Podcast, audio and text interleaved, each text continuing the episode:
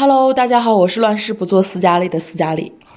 很长时间的一段录制播客的过程中，我都没有这么大的热情去和大家想具体说点什么。那么这次呢，我希望通过我凌乱的一些稀奇古怪、突发奇想，在和大家描述和讲述的这个过程中，我希望可以提取出一些我自己的一些逻辑。今天想和大家聊一聊，我为什么想结婚。我为什么突然酒醒了之后就想结婚了呢？我当天晚上喝酒是和喀什大学的两位老师，还有我的朋友们一起喝的酒。就在这个酒局上，我们有聊关于一些婚姻的一些问题。在酒局上，我们在分享自己婚姻是如何一步一步走到现在的，然后是一个什么样的夫妻关系。我们在聊这些的时候。他虽然没有对我产生直接的影响，但是我觉得他像一个催化剂似的东西，让我觉得，你看，每一个人他都有不同的婚姻，他都有不同的孩子，他有不同的教导方式。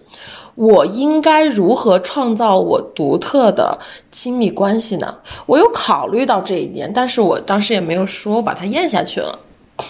然后第二天我睡醒的时候。我感到一种恐慌，我就坐在那个沙发上想：我目前的这个生活状态，我到底可以可见性的把它持续到多久呢？说实话，有的时候我会经常有一种。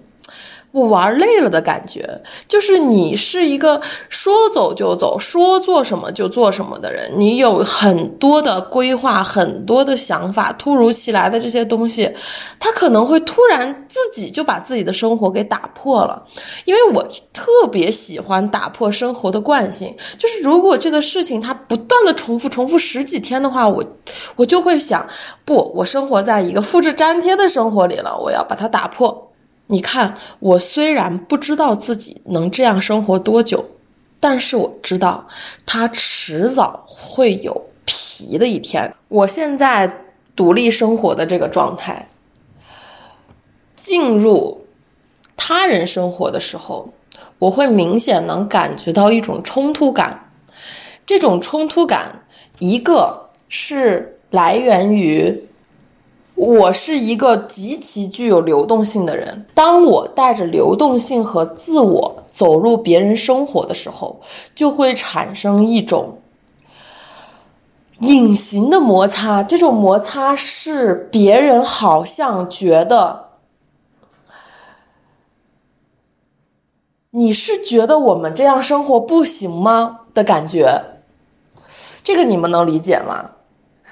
就是我总会有一种这样的感觉，因为我说话的时候可能会经常带一些下定义的、贴标签的、评判的这样的表述。虽然这个是一个坏毛病，我也在改了，可是恰恰我就是因为。稳定性的一些结构会让我感到一种恐慌，所以我才保持流动。那我保持流动又回到这些稳定性结构的时候，我就会产生一种质疑。这种质疑是我无法抑制的，就是因为我不认同，所以我过做了这样的生活嘛。那我为什么要选择结婚呢？大家也可以看到，有越来越多的年轻人选择不结婚了，而且我们好像在这件事儿上抱有的希望还是很大的。我当时特别想加入这个不婚主义的一员啊，尤其是希望自己可以撑到三十岁之后再去写一些哦，不婚主义是可以的，我等待爱情也是可以的，年龄无法限制我的选择。爱情会在我无时无刻，爱情会在每一刻随时到来，就是，嗯，我曾经想要去坚持自己的一个生活状态，从而去证实这一部分可行。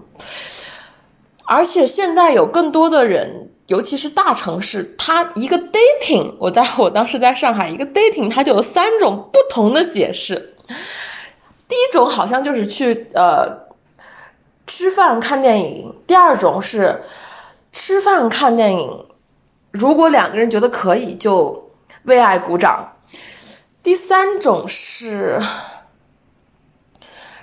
吃饭看电影为爱鼓掌，并承诺说：“我只和你做爱，我也不去和别人乱搞，我对你是忠诚的。”好像第四种是我们不确定关系，不对外公开的关系，但是。我只要和别人上床的时候，我会跟你说，我们保持一种特别开放的关系。我当时听完这这个 dating 的这几个事宜，我还觉得我惊了，你知道吗？我当时我觉得，嗯，我有点不太理解现代人生活方式了。但是我自从接收到了这个词以后，我的生活也发生了一些改变。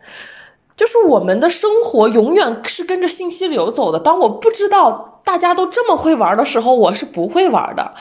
然后我知道了这个事情之后，我发现不需要每一次必须和这个人产生感情，然后再走很多的程序，然后逐渐相处，逐渐产生爱情，逐渐再去呃上床，逐渐再发现不太合适，再分手。就是我发现现代人把这些流程全都打碎了。我发现哦，原来可以这样做啊！神奇的知识又增加了。我又开始重新审视自己，我为什么要拿这些传统的观念去支撑我流动的生活呢？那我的生活可能在这个时候就会产生一些改变。但是这个你要知道，你保守的意识和。和你接受了一些新的意识的这个过程是会有一些矛盾冲突的嘛？这个东西也要渐渐适应。嗯，我刚才举那个例子，我想和大家说一点，就是马克思在《资本论》里对工业革命的时候啊，有提到机械的使用会大幅提高生产力，工人会被解放。那马克思就有一个问题，就说机械生产等于劳动力解放吗？但其实它恰好相反，它反而加重了劳动分工，而且人们会逐渐对劳动失去兴趣，我们的自主性会比以前更低，工作和时间会更零碎化。你发现了吗？我们现在已经走走向这个模式了。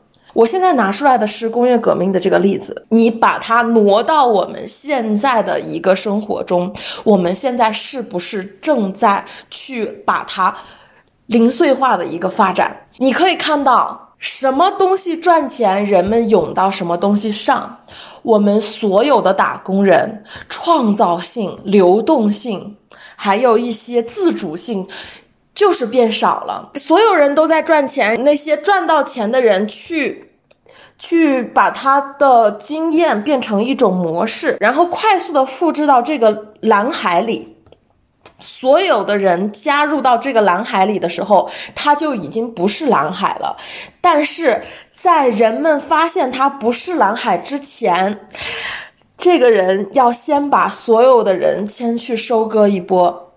并且呢，必要长期营造这种它是蓝海的这个状态。呃，我在无数个和人交流、和参加会议、和收集信息的过程中，已经看到非常多。现在有的人在用心理学也好，在用一些战术性的一些高级的方式也好。嗯，慢慢的在吸收那些信息流流动性和创造力弹性不强的那些人。嗯，我觉得慢慢的我们的社会会分成两类人，一一类人就是提线木偶，他在提线；一类人就是木偶，基本上全部都会分成两级，而不是中间我们可以。拎出来的那一层自救，但是又在向上爬的中产阶级，我觉得这个中产阶级慢慢它是不存在的，完全不存在的，就是呃一波人在提线木偶，另一波人，嗯，你像如果我。看到这些了，我会考虑什么呢？那我反过来会推算我现在的生活方式，也就是说，我虽然保持着一种流动性和创造力和弹性，但是我并没有去做那个提现的人。我为什么没有做提现的人呢？因为我觉得这一辈子就这么长时间，我把我的生命消耗完了，燃烧完了，去。把我的能量去分一些给被提现的这些人，我的生命使命就完成了。我是这样赋予自己生命意义的。但是我逐渐看到两极分化如此严重的时候，我发现这个事情并不可行。就算我这个生命在此时此刻燃烧完了，它。并不能有任何的推动和启示作用，那我生命不就白烧了吗？啊，我会有这个感觉。你不要，你不要说自己的生命有多重要，但是如果你想去做这件事情，想去帮助别人实现你人生的意义的话，呃，你去想一下，你生命如何耗尽是最好的，它有没有进行一点推动？那我其实想到这点，我是没有进行推动的。那我如何让我的生命换一种角度继续在存活呢？我其实就是想到了结婚。你看，现在我们每一个个体慢慢实现着这种独立自由，嗯，还有一种觉醒这种文化啊，尤其是北上广深啊，我看到现在越来越多的人去拥有了自主意识，拥有了自我意识，拥有了我，拥有了更完整的轮回这么一个过程啊，但但是其实有有这样意识的人，我。我目前觉得可能十三亿人口只有百分之五吧，我觉得还是还是非常小的一个数量的。但是你能看到啊，整个社会在，整个社会在推进，然后每一个人在成长，嗯，你是可以看到这一点的。我觉得这也是一个非常好的一个契机。现在呢，呃，我我选择结婚，其实有一个很大的原因，就是当时间零碎化的时候。当我们的自主性比以前更低的时候，当人们对劳动力失去信心的时候，失去兴趣的时候，又不得不做的时候，成为一种非常空虚和机械化的生命存在。嗯，我们其实现在已经往那个方向走了。你能看到很多 B 站有很多什么各种各样的测评，我看到很多的测评，然后很多的什么这个体验那个体验。他是为了做而做，而不是说他在用他的生命创造一些他独特的角度，呈现给跟更多不同的人看。也就是说，他做这件事情，也就是把他的垃圾，把他垃圾的时间，变成一份垃圾，再让所有的人看到这份垃圾的人。津津有味的吞下，因为看看这份垃圾的时候，他们的时间也是垃圾，也是没有任何产出和意义的，就是一份娱乐。嗯，你们不要着急，我们未来是逐渐走向娱乐化的。你别看现在都在赚钱，都在怎么样，我们我们全世界的人现在把很大的一部分钱都把都花在娱乐上。哎呀，这种娱乐啊，它其实不是。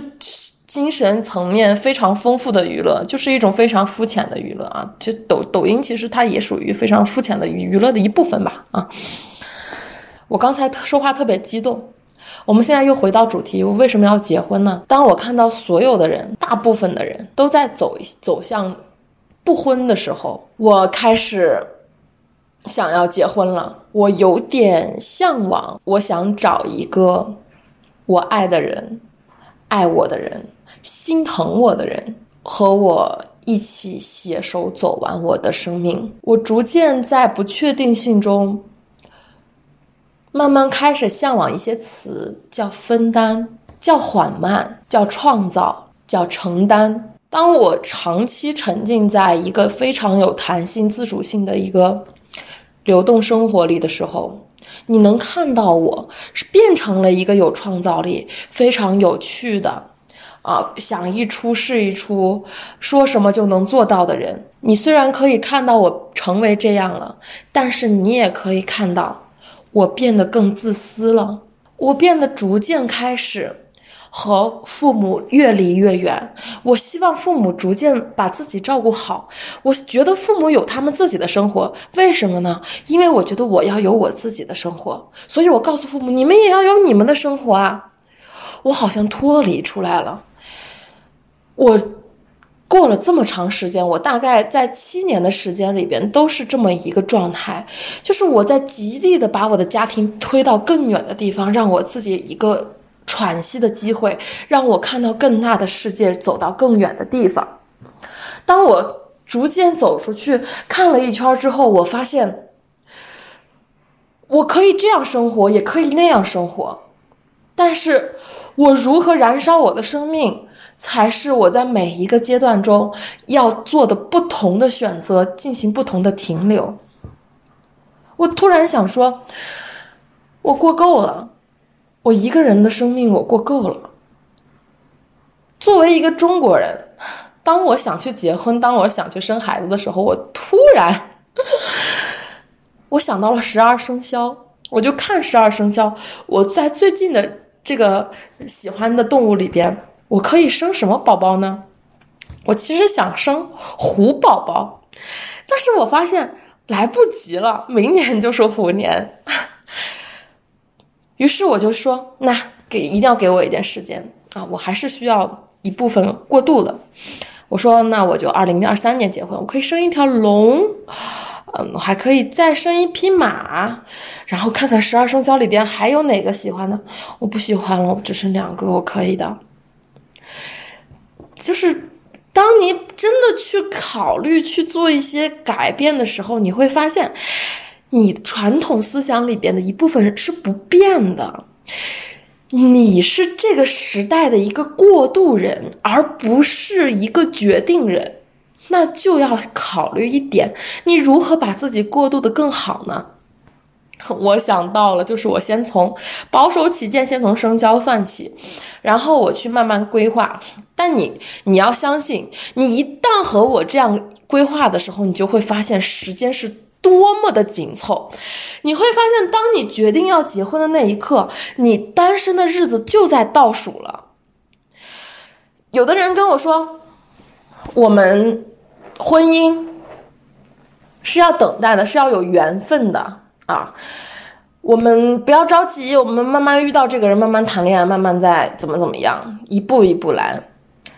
你像这种话啊，嗯，在我没有结婚之前，不，我我感觉我已经结婚了。在我没有想要有婚姻之前，我是没有这个概念的，就是我没有想，哦，我要用自己的方式去结婚。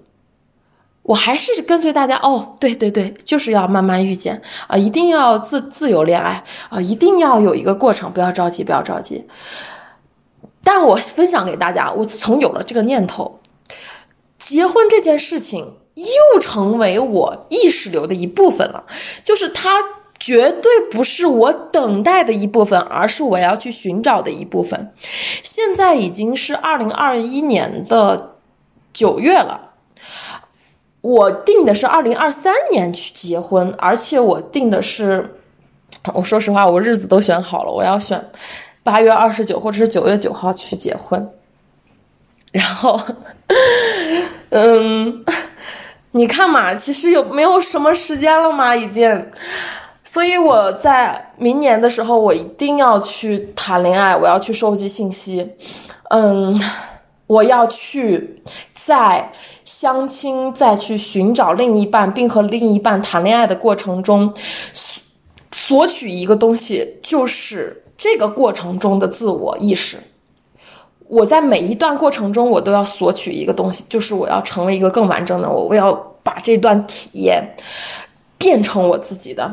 那我就需要进行大量的，大家了解我的人都知道，我要开始进行样本收集了。我要在我可以见到、接触到的所有人中挑选一个最优组合。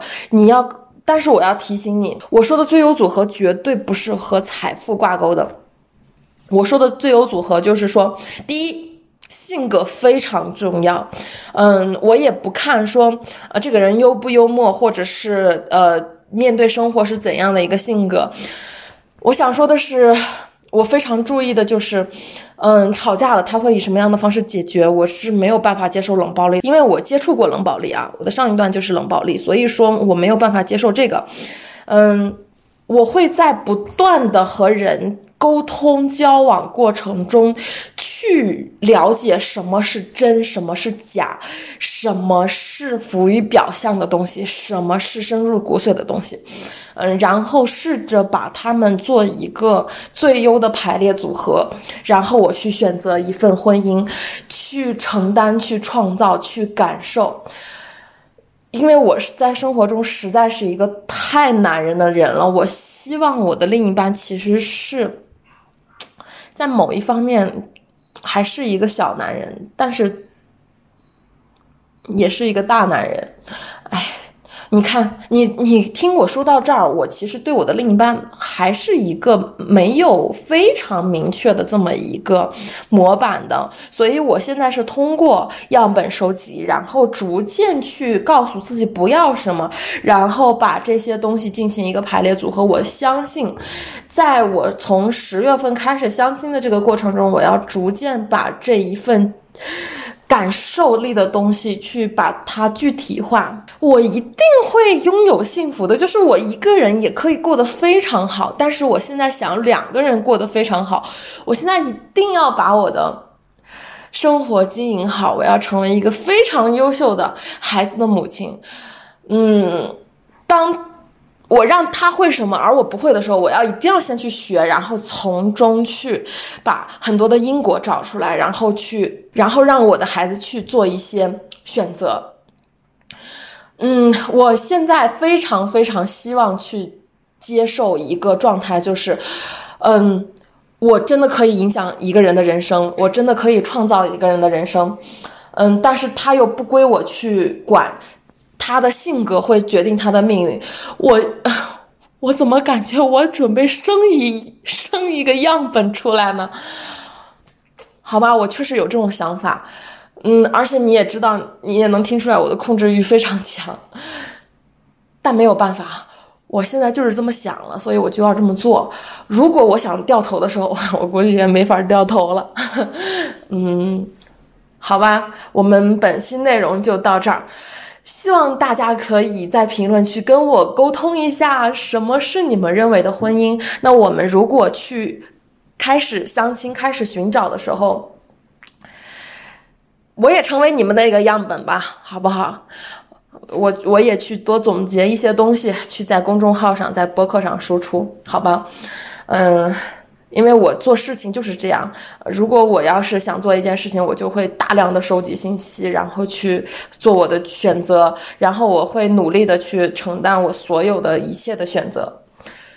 我不害怕结婚，我也不害怕单身。我做这件事情，如果我得到了一得到了一个爱的人，那我是我的幸运；如果我得不到，我就会总结一些经验了，对吧？所以说。这个事情是一定要做的，它是人生的一部分。你二十六岁相亲和你三十岁相亲，你所遇到的人，你所要标的价码，这些东西全都是不一样的，绝对不要错过。我觉得，我觉得现在让我特别兴奋的就是，它是一个人生中不同的体验，并且它是一个不可逆的体验。哦，我太兴奋了，我现在就要去迎接它。感谢大家收听我这期播客《江湖在心》，拜拜。